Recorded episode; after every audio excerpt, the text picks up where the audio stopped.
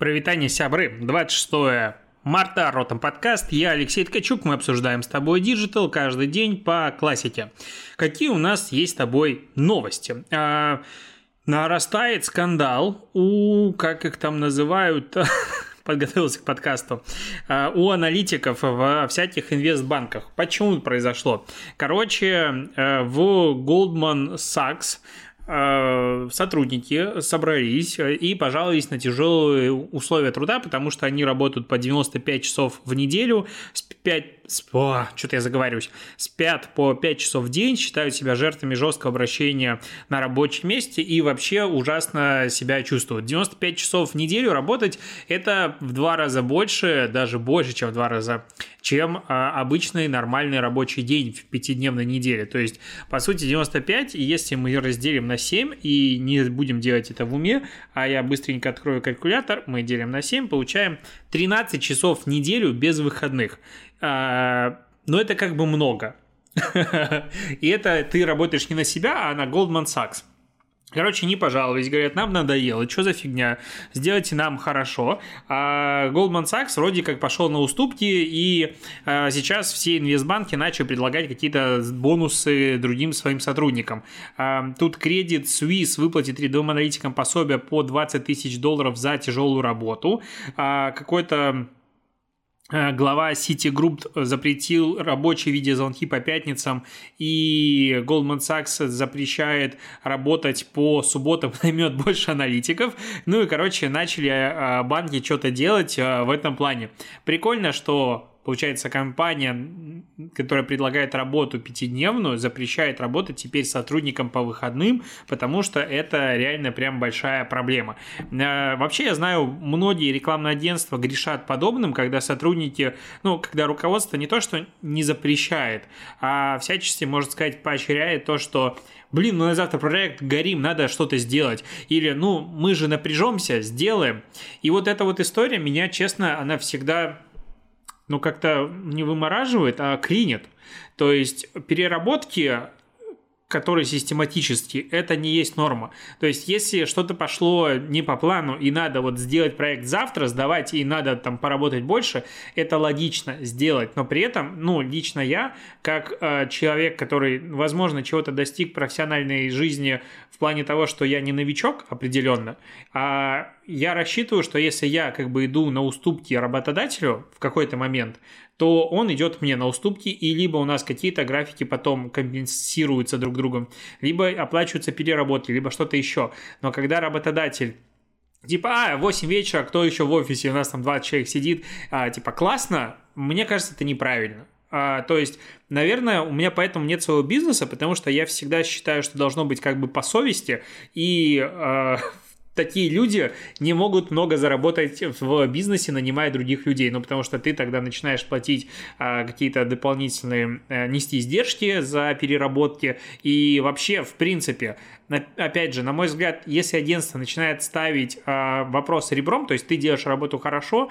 а, твоему клиенту все нравится, но в какой-то момент, допустим, клиент говорит, надо завтра, ты понимаешь, что завтра, ну, нельзя, ты говоришь, окей, а, мы можем оставить там трех сотрудников команды сделать, и это будет стоить, допустим, X2, либо X3, либо еще какие-то дапкасты. Да, некоторые клиенты от этого могут уйти, потому что другие хотят агентство работать бесплатно. Но мне кажется, когда дело идет, э, и речь идет не про студентов, а про специалистов, которые себя уважают, ну, это может быть только такая работа. Либо это твой стартап. То есть, если ты а, участвуешь в развитии какого-то дела, в котором ты финансово и за, по-разному заинтересован, и ты так или иначе понимаешь, что он тебе частично принадлежит, вообще без вопросов. Ты развиваешь свое дело, работай хоть круглосуточно. Но вот когда ты работаешь на другого человека, то, на мой взгляд, очень логично а, устанавливать свои границы. Я просто помню, работал в компании давно, на стороне клиента. И там весь отдел маркетинга не то, что не уходил, а мы начинали работать, по-моему, в 9 и заканчивали, соответственно, в 5. В 5 не то, что никто не уходил. То есть рабочий день как бы продолжался. Встречи ставились на, на 6, на 7 вечера, это было нормально. Я единственный как-то так изначально пришел, потому что команду последним я приходил, ровно в 9 и уходил ровно в 5. Ну, то есть вот рабочий день закончился, все окей, я ушел. И все таки ну да, ты же уходишь, ты, ты все нормально. А остальные сидели, ну, типа, на меня как будто это правило не распространялось. Я не понял, как это получилось, но у меня, в принципе, после этого выработался инстинкт всегда уходить вовремя. То есть ты, ты приходишь вовремя и уходишь вовремя. И вот в это идеальное время, которое у тебя остается, ты работаешь. Типа, а если задержаться после работы, в смысле, ребят, у меня рабочий день закончился. И мне, возможно, это с точки зрения, допустим, какого-то работодателя может казаться, как будто я пришел отбыть время на работе, но, блин, мы типа договариваемся на зарплату X за Y времени. Если ты хочешь, чтобы я сидел не Y времени, а Y времени плюс 2 часа рабочих в день, соответственно, зарплата должна быть другая, но опять же по договоренности. И опять же, я замечаю, что на вот это вот овер, как сказать, овер-работу дополнительную э, соглашаются обычно работать, опять же, начинающие специалисты, у них глаза горят, все остальное, этим часто очень пользуются э, как раз-таки работодатели. А как только у тебя появляется семья, что-то еще, или ты, в принципе, понимаешь свою ценность, сразу же это как бы заканчивается. Ты хочешь работать комфортно и иметь возможность делать какие-то проекты после работы, либо же заниматься, не знаю, собой. Я вот э, последние там пять лет на работе понимал, что я прихожу домой и я занимаюсь блогом. Соответственно, Соответственно, если я остаюсь а, больше времени на работе, я меньше времени могу уделить на блог. То, то мое хобби, которое мне интересно. Поэтому меня так задержать не получалось. Что-то я увлекся этой темой. Не хотел про него много говорить, поговорим про Яндекс. Тут эм, вышла статья на, как он-то, на VC называется, про Яндекс. Интересная по поводу как раз-таки дела ФАСа относительно монополизации поисковой выдачи колдунщиками и прочими сервисами и э, преференциями сервисам Яндекса относительно других сервисов в поисковой выдаче. И на старте как раз очень хорошая мысль, ну, как бы происходит. То есть, э, точнее, автор дает дает две идеи. Первая идея, что а, ну, поиск в интернете – это не прерогатива, по сути, какой-то компании. То есть поиск э, информации – это потребность человека. И этот поиск предоставляет несколько компаний, на чем зарабатывают. Соответственно, можно как бы считать, что поиск, по сути, не принадлежит этой компании. Ну, глобально. То есть он – это, как сказать, это то, на чем базируется интернет. Это основополагающая технология интернета поисковая система. Поэтому говорить о том, что, допустим, Яндекс частная компания, и она может делать у себя в рамках э, поиска Яндекса что угодно, не совсем корректно. Потому что это приведет к монополизации. Потому что сейчас э, Рунет двигается в сторону Яндексовости, назовем это так. А Яндекс будет предустанавливаться, в принципе, на все телефоны, гаджеты, э, устройства и все остальное. И Гуглу будет очень тяжело. И как бы вроде бы хорошо. С другой стороны, Яндекс монополизирует поисковую выдачу, тысячу и срать хотел на всех остальных. И приводится сравнение того, как э, нагибает Google и каким образом Google в том числе тоже продвигает свои сервисы, но делает это сильно аккуратнее и э, ну, не дает такого предпочтения, как это делает э, тот же э, Яндекс. И по разным сервисам, по колдунщикам, по поиску, допустим, авиабилетов, на, как выглядит поисковая выдача в Яндексе, когда она просто там дико выжигает глаз, и у Гугла. Как у Гугла и у Яндекса выглядит поиск услуг, когда Яндекс предлагает ссылки на прямые сайты и, в принципе, кучу информации о компаниях малого бизнеса, а Яндекс э, сразу же показывает огромный раздел с Яндекс услугами и предлагает заказывать услуги через них, соответственно, таким образом собирая комиссию. И очень много таких примеров, в том числе, как работает поисковая, точнее, органические, какую долю органического трафика имеют сайты конкуренты а, яндексовских ресурсов в Гугле и в Яндексе. Если очень коротко сократить, то а, Google отдает намного больше трафика в процентном соотношении, чем Яндекс. А, сервисом, конкурентом Яндекса. Кроме того, есть еще интересный заход на тему того, что а, показатель отказов может выступать один из критериев качества сервиса для аудитории. И сервисы Яндекса с точки зрения конкур... конкуренции, то есть, ну, в принципе, у Яндекса же не делает сервисы в вакууме, он делает конкурентов а, тем компаниям, которые уже существуют.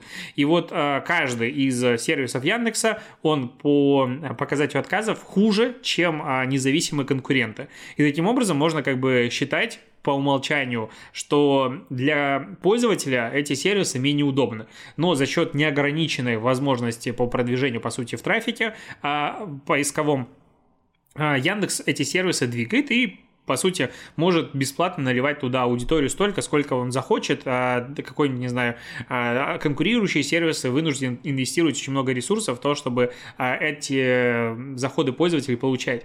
И мысль в чем? На самом деле, я с этой статьей полностью согласен. Если поисковые системы являются какой-то частной историей, то у нас большие проблемы. Ну, потому что когда по сути, интернет для всех начинается с поисковой строки, то есть это реально вещь, без которой не может существовать интернет, то чтобы одна какая-то частная компания управляла всем поиском в стране, а к этому, ну, все, все идет к тому, что все мы будем искать через Яндекс. А, и даже если мы говорим, что если Яндекс будет делать плохие сервисы, ну, Яндекс делает хорошие сервисы. Может быть, они не такие хорошие, чем другие, но а, усредненному пользователю, ну, блин, как много людей умеет менять браузер по умолчанию, делать всякие штуки. То есть усредненный очень сильно пользователь, он переходит просто по первой ссылке, не по самому лучшему сайту. То есть, условно, мы с тобой можем выбирать сервисы, которые нас интересуют, и все остальное другие будут, ну, в общей массе делать просто то, что проще и ближе. И здесь как раз Яндекс будет монополизировать. И если а, каким-то образом не начать регулировать поисковую выдачу Яндекса, просто скоро он создаст все аналоги и уже создал все аналоги сервисов, которые есть, задавит а, всех бесплатной выдачей, ну и все. А, такая мысль. И это как бы грустненько. Ну, потому что даже если говорить о том, что Яндекс вот признается частной компанией, ну, смотри, а, ну, точнее, поиск Яндекса, частное дело и все остальное. А, все окей, все хорошо. Яндекс а, говорит нам о том, что, не знаю, Авито, Озон и прочие сайты, ну, просто лажа. И выкидывают их с поисковой выдачи, потому что они там, не знаю, не отвечают какому-нибудь критерию внутреннего качества Яндекса, которого он никому не скажет, но он назовет это а, какой-нибудь фильтр Артемида. И вот по сумме пользовательских качеств это сайты плохие. Там есть мошенники. А вот у нас мошенников нет. И будет продвигать Яндекс.Маркет, услуги и все остальное. А, соответственно, первые ресурсы будут дико недополучать трафик. А, при какой-нибудь поисковой доли выдачи Яндекса, а, точнее 70%, допустим, будет Яндекс будет занимать на рынке, все остальное. Они будут очень сильно ну, как бы бороться, пытаться за существование, тратить кучу ресурсов, тогда как Яндекс будет получать трафик бесплатно. А, что происходит дальше? Допустим, окей, а, ну, малый бизнес берет, переходит на сервис Яндекса. Типа, ну какая разница, на Озоне или на Яндексе? Яндекс продолжает накачивать трафиком свои ресурсы, все остальные конкуренты постепенно уходят на второй план, ну просто потому, что у них не хватает возможностей для конкуренции с реально бесплатным трафиком.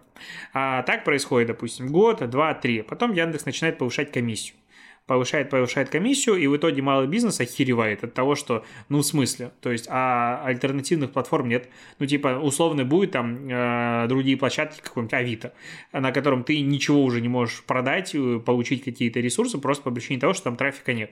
А есть весь трафик у Яндекса. А если ты считаешь, что так не может произойти, и это какая-то абсурдная мысль, ну, посмотри, что с рынком такси, который мы обсуждали вчера. Яндекс будет занимать в ближайшее время долю 80%, и попробуй с ним поспорить спорить. Ну, как бы все. Типа, да, люди такие грамотные, они будут сравнивать тарифы. Да, будут сравнивать тарифы. Так что делать, все машины на Яндексе? И, я не знаю, там, Сити Мобила, слышу кучу вокруг отзывов негативных, что машину не дождешься. То есть э, вопрос тут будет же еще того, ну, как бы, что должно быть первично, люди, которые предоставляют услугу, либо трафик, а, на, ну, точнее, запрос клиентский на эти услуги. И если у тебя есть один из этих факторов, ты не можешь привлечь второй, ну, как бы ничего не получится. То есть, если у Яндекса, к примеру, а, будут повышены цены а, сильно на такси, и, допустим, водитель Яндекса будет там ездить, и нам будет это невыгодно каким-то образом, ты захочешь перейти на конкурирующий сервис, а там водителей нет и туда, допустим, водители не пойдут, потому что зачем, если у Яндекса выше а, стоимость, или Яндекс начнет повышать комиссии. Ну и, короче, Здесь э, это такой какая-то дорожка корпорации зла, по сути, которую не признает Яндекс вообще ни в какую, потому что когда мы общались в комнатах в Клабхаусе, мне отвечали формально, ну что такого? Типа, ну, так все же хорошо, мы же делаем хорошие сервисы, и поэтому ими пользуются люди. И вот э, как бы есть ощущение, что Яндекс при всей моей любви как бы к компании, э, но он может очень сильно навредить Рунету. Вот такая мысль если не начать это регулировать, а ФАС как-то не успевает за реалиями. В Китае, кстати, бойкот продолжается дальше компании Nike, уже Adidas и других после как раз-таки э, после отказа компании использовать хлопок из Синьцзяня, а, и даже уже в хэштег распространяется среди китайских пользователей, я поддерживаю хлопок из Синьцзяня. А, короче, многие знаменитости уже разорвали контракты с Nike, Кельвин Кляйном, Adidas, Томми Хильфигером, Uniqlo, Converse, Puma и другими брендами, поэтому посмотрим, не потеряют ли все эти бренды просто китайский рынок э, за счет своей правильной, на мой взгляд, э, абсолютно позиции э, относительно относительно хлопка из вот этого региона с непроизносимым названием. Так, идем дальше. Тут DAF сняла новый, снял новый позитивный ролик. В нем он поблагодарил бренды за борьбу со стереотипами. Короче, в 2019 году DAF запустил большую рекламную кампанию с э, фотобанком Getty Images и они э, под хэштегом Show Us. Они сделали больше 10 тысяч э, крутых фотографий разных моделей, не шаблонной внешности, как раз для того, чтобы бренды э, и бизнес мог воз... иметь возможность использовать разные девушек в своей рекламе. А в 2021 году они что сделали? Точнее, в 2020 году они взяли модели, как бы условно своих, а, обычной внешности, не то что нестандартной, просто обычных девушек, а, и отправили их на кастинги разные, помогли им пробиться каким-то образом, я не сильно понял как, в разные рекламные кампании. И они в своем ролике рассказывают эти истории, как это происходило или кастинги, и потом показывают, что вот эти девушки, которые как бы пришли, и мы им немножечко помогли, они стали лицами рекламных кампаний, брендов э, Нетбанк, Киев, э, какой-то Магнум и так далее. И в конце ролика они говорят о том, что мы готовы брать на себя полностью все издержки по оформлению как-то я вот этого слова не понял, то ли по оформ... ну, по внешнему виду моделей, то ли какие-то издержки, короче, еще почему-то. Ну, короче, они готовы помогать другим брендам а, материально, чтобы они использовали обычных девушек в своей рекламе. Почему? Потому что появляется статистика в конце, что более 70% девушек ощущают недостаточную представленность себя в индустрии красоты. Ну, в макетах, которые ты видишь вокруг. И знаешь, что недавно было? В одном из чатов а, было обсуждение достаточно странное и интересное. Кто-то скинул а, фотографию, что а, модель с ДЦП, по-моему, у нее... А, как она... Тран, а, модель трансгендер с ДЦП, она стала лицом какого-то бренда. По-моему, вот Такое было описание. И типа вот комбо сошлось тут все в этой рекламной кампании, и э, или она была би при этом, или ну что-то в таком стиле. То есть прям много триггерных слов для обычного среднестатистического человека, считающего, что вокруг, э, не знаю, ЛГБТ-лесбиянки должны, они просто захватят завтра мир. Так вот, и типа какое-то издание пишет, что вот такая-то модель стала впервые лицом такого-то бренда. И пошел разговор о том, что вот скоро нормальных людей в рекламе не останется. И, честно, меня это так триггернуло и резануло. А, ну, как бы такие новости, они выносятся СМИ часто просто для того, чтобы а, сработать, ну, заработать трафик. И я думаю, что ты и я прекрасно это понимаем. С другой стороны, то, что в одной из, не знаю, тысячи рекламных кампаний модель ДЦП стала лицом, бренда, это вообще не значит ничего для людей, у которых ДЦП нет. Это не значит, что в рекламе теперь будут всегда такие модели или какие-то еще. Это значит только о том, что все-таки, во-первых, э, это не приговор вообще, да, это серьезная болезнь, или как назвать, синдром, но при этом люди реализовывают себя в жизни, и это как бы классно. С другой стороны, я не знаю, опять же, статистику, какое количество людей в мире э, страдает от этого заболевания или не страдает, живет с ним, но определенно немало. И опять же, определенно люди есть с этим э, заболеванием, которые покупают продукты. И это просто говорит о том, что реклама постепенно становится вот именно э, diversity распространяется везде. Ну, то есть инклюзивность, назовем это так. Что типа, да, я смотрю рекламу, я вижу людей, похожих на себя в рекламе. Я захожу в магазин, и я там редко вижу себя, ну вот честно, то есть как бы грех жаловаться мне. Я белый, а, нормальный мужчина, а, зарабатывающий, у меня нет каких-то, ну, не то что отклонений во внешности, ну, я типа полноват. Ну и все.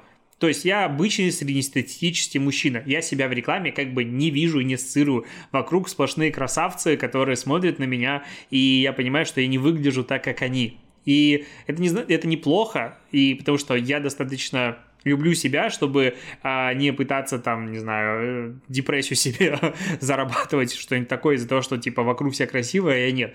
Нет, но с другой стороны, ну вот даже такой простой пример, что меня не, я не представлен в рекламных кампаниях брендов. И это странно, да, сейчас постепенно такое начинается, но глобально это, на мой взгляд, странно. Ну, то есть потребитель не может себя ассоциировать нигде в рекламных кампаниях. При этом я вижу, что бренды, которые в России пытаются делать такие кампании, не хватает такое количество хейта и негатива. Но, на мой взгляд, этот хейт негатив зачастую от аудитории, знаешь, вот э, пугливых хомячков, э, очень озлобленных, это люди, которые зачастую, вот у меня, знаешь, ассоциация, типа, э, срешь в комментариях, сышь в лифте. Ну, вот что-то подобное. То есть это, скорее всего, люди, которые не доносят мусор до мусоропровода или там мусорки выкидывают его где-то посередине. Это люди, которые паркуются там на газонах. Вот такие вещи. То есть у меня ощущение вот подобное. То есть да, эти хамские люди есть в реальной жизни. И в интернете из-за того, что они очень активны, их может казаться, что большинство. Но мой взгляд, что вот подобная реклама, она наоборот будет улучшать мир, потому что все будут находить а, себя в рекламе и не думать, что они чем-то хуже или лучше, чем как бы люди с картинки. Ну, потому что у нас же есть обожествление человека из телевизора. Ты смотришь на телек и думаешь, ну блин, это же какие-то особенные люди. Из-за этого там блогерам очень многим доверяет селебам, покупает их какие-то гайды и всякое говно, потому что, ну, у тебя же 8 миллионов аудитории, значит, ты должен что-то знать. Ни хрена он ничего не знает. И очень многие люди оттуда, типа, глупее или не такие умные. Им просто повезло. И вот, как бы, мне кажется, реклама, если начнет показывать просто обычных людей, но ну, это будет реально классно и здорово. Я что-то очень увлекся этой темой, тему. Я вообще планировал сегодня записать очень короткий подкаст, минут на 15, но меня понесло. А, давай еще поговорим про digital. Все-таки вернемся, а, потому что Эрмитаж до конца 2021 года организует выставку NFT, NFT короче, digital искусство, построенного на невзаимозаменяемых токенах. Вот то, что мы с тобой обсуждаем, в принципе, последние несколько недель.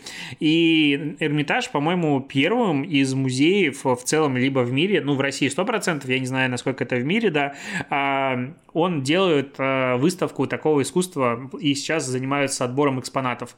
И это реально круто. Ну, то есть, для меня Эрмитаж, честно, не могу сказать, что это самый digital продвинутый какой-то музей вот внешнее впечатление какое-то подобное. Но, когда ты видишь, что ну, музей, который прям это история России, назовем это так. Ну, то есть Петербург, Эрмитаж – это вещи, которые вот прям...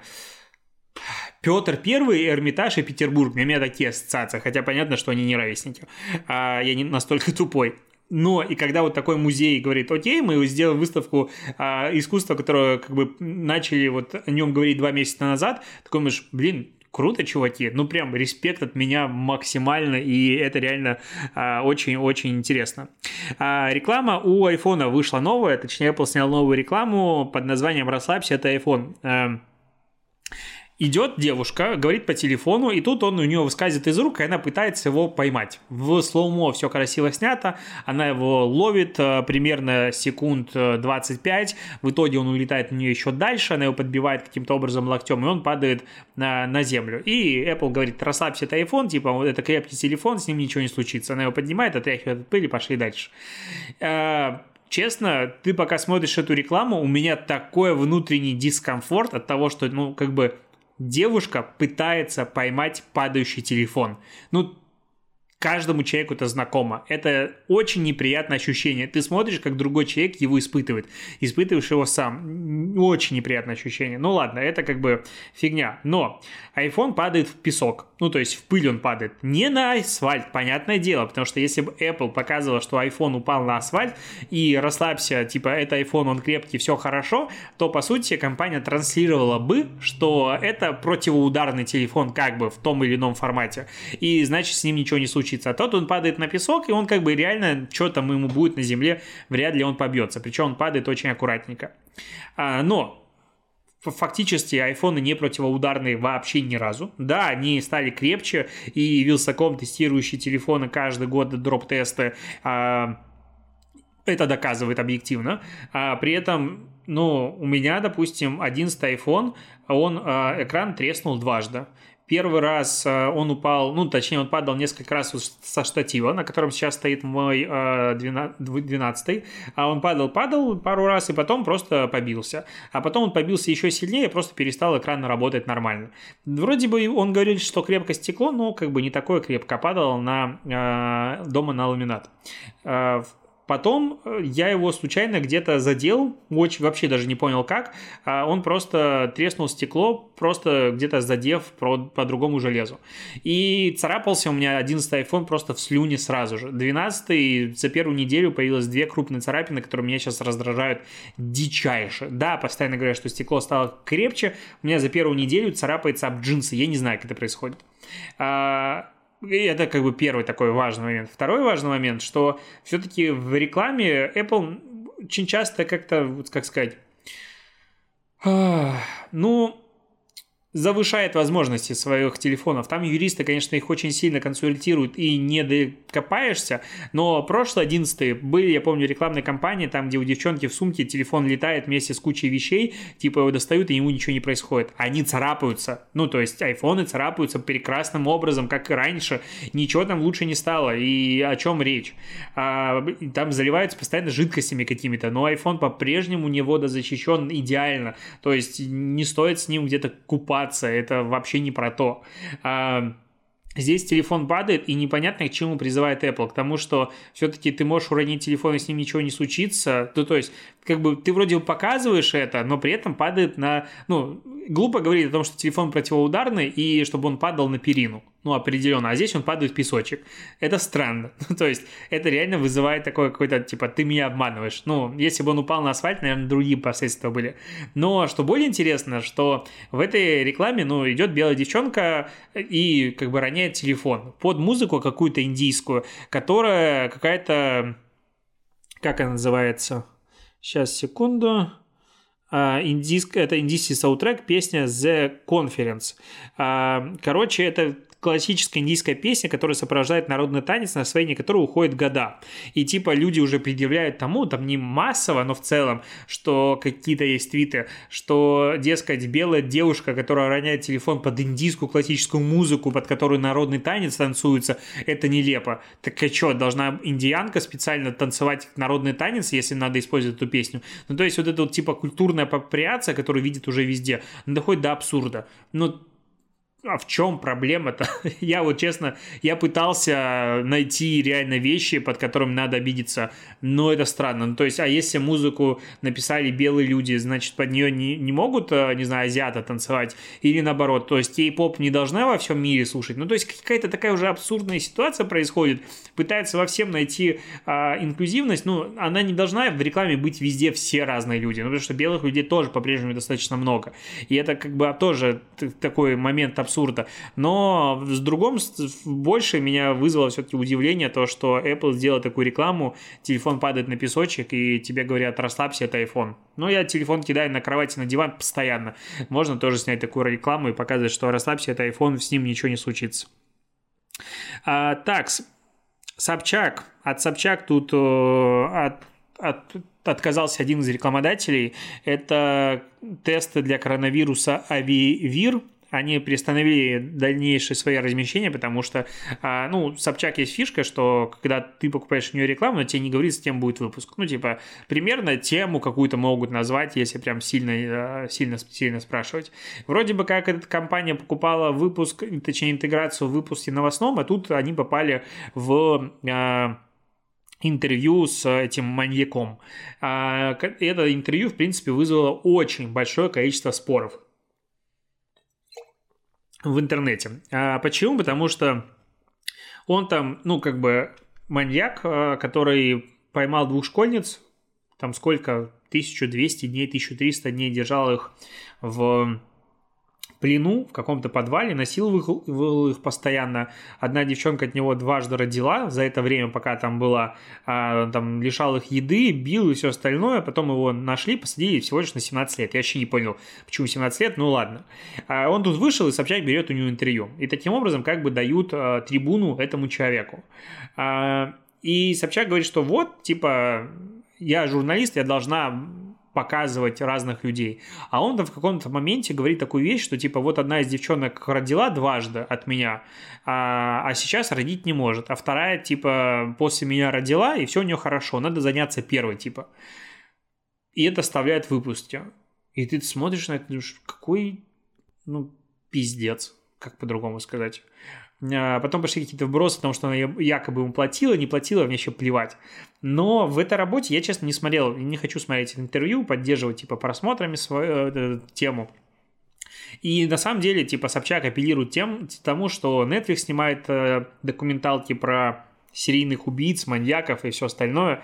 Да, но там им не дают трибуну э, транслировать свои тупые мысли и получать э, какие-то, может быть, возможно, респекты от аудитории или же э, просто внимание аудитории, а как бы маньяки многие ради этого и занимаются своей деятельностью, чтобы там их заметили в обществе, а, и там получать какие-то миллионы просмотров, им не дают трибуну, там вся, как бы, вся повествование идет вокруг их жертв, вокруг тупой мотивации, вокруг того ужаса, который они творили. Насколько я понял из интервью Собчак, опять же, не смотрел, и мне странно его оценивать, я выступаю как типичный комментатор в интернете, но по рецензиям, которые я видел, а, жертвам там как раз-таки не уделяется внимания, там это именно интервью с человеком, и в этом его главная проблема и главная слабость. И это реально, на мой взгляд, ну, плохо и неправильно потому что давать трибуну таким людям определенно не стоит миллиону, да какие бы, ну то есть понять мотивацию человека, да он урод моральный, я не знаю, как его по-другому назвать.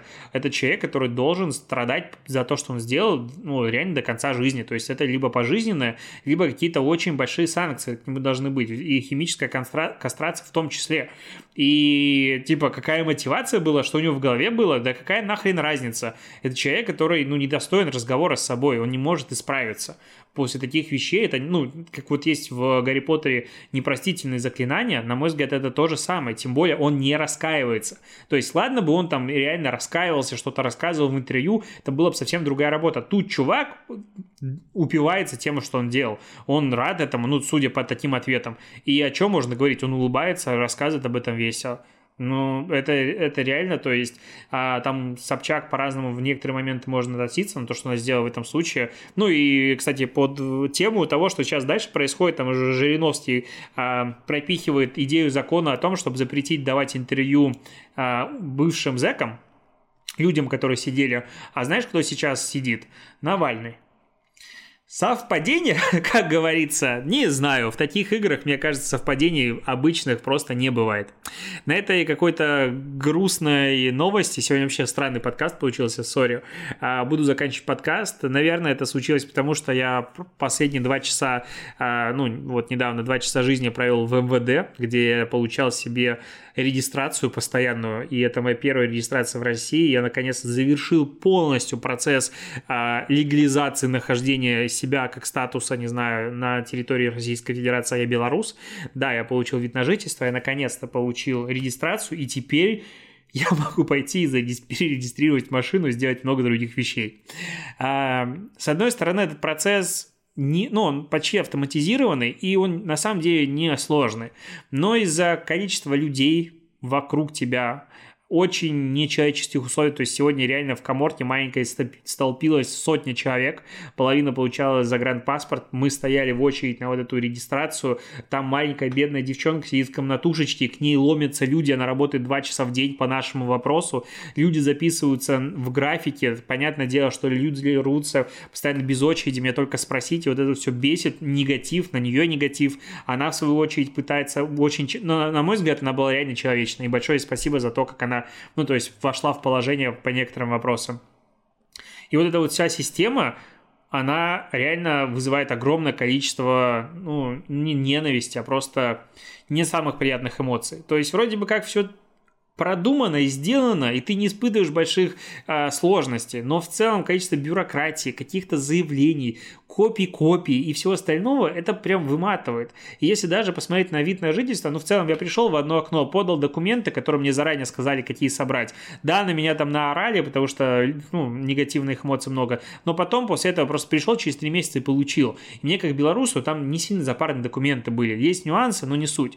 А, и вот, но при этом вот такая простая процедура, она вызывает негатив. Знаешь почему? Это я уже вообще ушел в автоп. А, когда ты получаешь вид на жительство, ты приходишь в окошко, стучишься, тебе открывает женщина, очень а, в теле, очень смотрит на тебя, как будто ты отвлек ее от каких-то безумно важных дел, а она не на рабочем месте, дает тебе талончик, потому что сейчас сенсорные экраны, они все отключены, вот талончики, есть специальный человек, который берет у тебя документы, потом этой рукой, которой ты до этого лапал все, а, берет тебе талончик, отдает. И, короче, это более безопасный путь, чем а, просто в экран тыкать пальцем, и, ну, коронавирус, видимо, через руки, через рукопожатие не передается. Ладно. А, и при этом он тебе дает заявление, в котором ты должен расписаться о том, что ты получил вид на жительство. Но он дает тебе одно заявление, которое ты заполняешь, а надо тебе их два. И вот второе, ты должен спуститься вниз, в центр, э, типа, ксерокопии, хотя так не говорить неправильно, и сделать там себе копию. При этом карты они там не принимают. В 2021 году карты не принимают, только наличные. Стоит одна копия 20 рублей. Причем они копию тебе не делают, они просто выдают тебе второй бланк. То есть как бы государство, по идее, тебе должно выдать два бланка, но оно по какой-то причине, по очень серой, серой схеме, ну, по-другому как это назвать, второй бланк продает внизу. По 20 рублей через руки какого-то ИПшника. И вот когда ты приезжаешь туда, и сталкиваешься с этой фигней, ну, какое-то не самое приятное ощущение, потому что ты идешь в банкомат, ты снимаешь деньги, ты идешь туда, ты даешь деньги, тебе дают этот бланк, ты понимаешь, что, ну, блин, так скажите, что просто вот наверху в кассу, чтобы я заплатил. Но нет, это определенно отмыв бабок. Ну, а как по-другому это назвать? И вот это вот вещи, которые ты сталкиваешься с системой, они прям вроде как и система хочет сделать тебе хорошо, но на местах вызывает большое количество вопросов. И пожаловаться как бы некуда, ну потому что, а, а как ты докажешь? Но то, что бабки там замешаны и снизу платят наверх кому-то, кто придумал эту схему, ну потому что, ну даже если там 100-200 человек в день делают такие бланки, 100-200 человек в день по 20 рублей с каждого, ну вот, здрасте, пожалуйста. А в месяц это уже под миллиончик будет. И это просто такой маленький моментик. Ну, Россия иногда хочется сказать. На этом буду заканчивать. Спасибо, что дослушаешь. Пока.